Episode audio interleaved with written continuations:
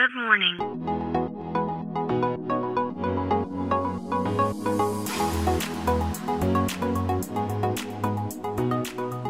Bom dia, Califórnia. Bom dia, Brasil.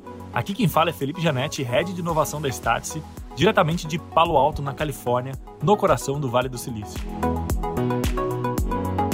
Hoje é terça-feira, dia 1 de fevereiro de 2022 e o frio permanece por aqui no hemisfério norte, uma onda de frente fria é, chegou para valer, inclusive na Flórida, tá fazendo aí batendo recordes de frio. Uh, o assunto de hoje é de uma empresa que eu pouco gosto de falar aqui, uh, mas que está sempre nas notícias, a gente tem que falar, que é a Tesla.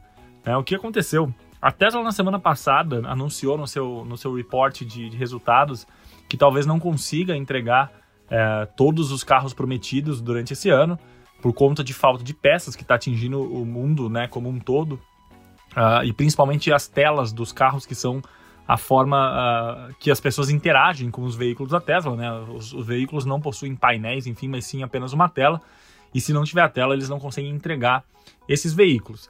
Eles também, né, nesse call de resultado, postergaram né, a entrega do Cybertruck, que é aquele, aquela caminhonete futurista que parece meio que um carro em 2D, com um design super diferente. Então eles prometeram que ele seria entregue esse ano, mas agora eles já estão dizendo que talvez não consigam e estão postergando para 2023. Mas o que surpreendeu né, não foram esses, essas notícias da Tesla de não entrega, porque isso tem acontecido com todo o mercado de eletrônicos como um todo, mas um lançamento inusitado que a empresa fez, que foi o lançamento de um microfone para você interagir com a funcionalidade de karaokê dentro dos veículos. Uh, na última atualização do software da Tesla, eles inseriram essa função karaokê, que é uma forma das pessoas interagirem né, durante as viagens. Então, basicamente, você coloca algumas músicas que vão aparecendo ali os letreiros e você canta junto com o carro e o carro te dá uma nota, enfim. Toda essa forma de experiência que a Tesla faz diferente, eles fizeram isso numa atualização de software. E aí agora eles lançaram um microfone que custa 188 dólares e que melhora a qualidade aí do, do, do áudio que você está cantando junto com o carro. Mas o que surpreendeu não foi o lançamento do microfone em si, porque a Tesla gosta de fazer uh, esses lançamentos de produtos inusitados, né? principalmente o Elon Musk, que é o CEO da Tesla, adora fazer esse tipo de lançamento, mas o que surpreendeu é que esses microfones venderam totalmente, né? ficaram sold out apenas, em apenas um dia de vendas. Eles que começaram as vendas desse aparelho apenas na China, por enquanto, né, em comemoração ao Ano Novo Chinês, que aconteceu essa semana, e uh, não tem previsão de fazer o rollout para outras regiões do mundo. Mas, uh, se a China servir como um termômetro, né, os aparelhos totalmente esgotaram em apenas um dia. E se você tenta entrar no site da Tesla para tentar olhar né, se tem o produto ah, disponível ou não, praticamente você não vai conseguir de tanta gente que está uh, tentando entrar no site para comprar o, o device.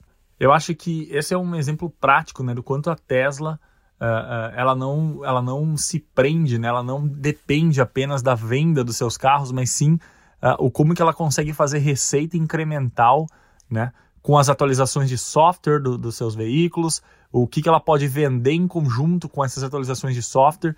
E isso faz com que a gente tenha cada vez mais certeza que a Tesla, o foco dela cada vez menos é, são os carros em si, mas sim as experiências de software e como que ela pode agregar mais ao usuário. É muito parecido com o que a Apple faz quando lança um AirPod, né, que se conversa com seus iPhones, ou então lança algum outro acessório para os seus periféricos. Então a Tesla tem seguido o mesmo caminho, numa capacidade que nenhuma outra montadora de veículos, nem aqui dos Estados Unidos e nem do mundo, tem provado conseguir fazer. O que a Tesla faz quando vende seus carros para os consumidores é que as pessoas que compram se tornam fãs da marca, assim como a Apple faz. Né? As pessoas se tornam tão fãs da, da marca que elas acabam comprando qualquer tipo de acessório, elas fazem parte desse ecossistema Tesla. Uh, então isso mostra o potencial que a empresa tem né, uh, num futuro de cada vez mais lançar produtos que agreguem aí ao, ao, ao valor do seu carro, a experiência que você tem com ele. Bom, então é isso. Por hoje é só. A gente fica por aqui. Amanhã tem mais. Um abraço. Tchau, tchau.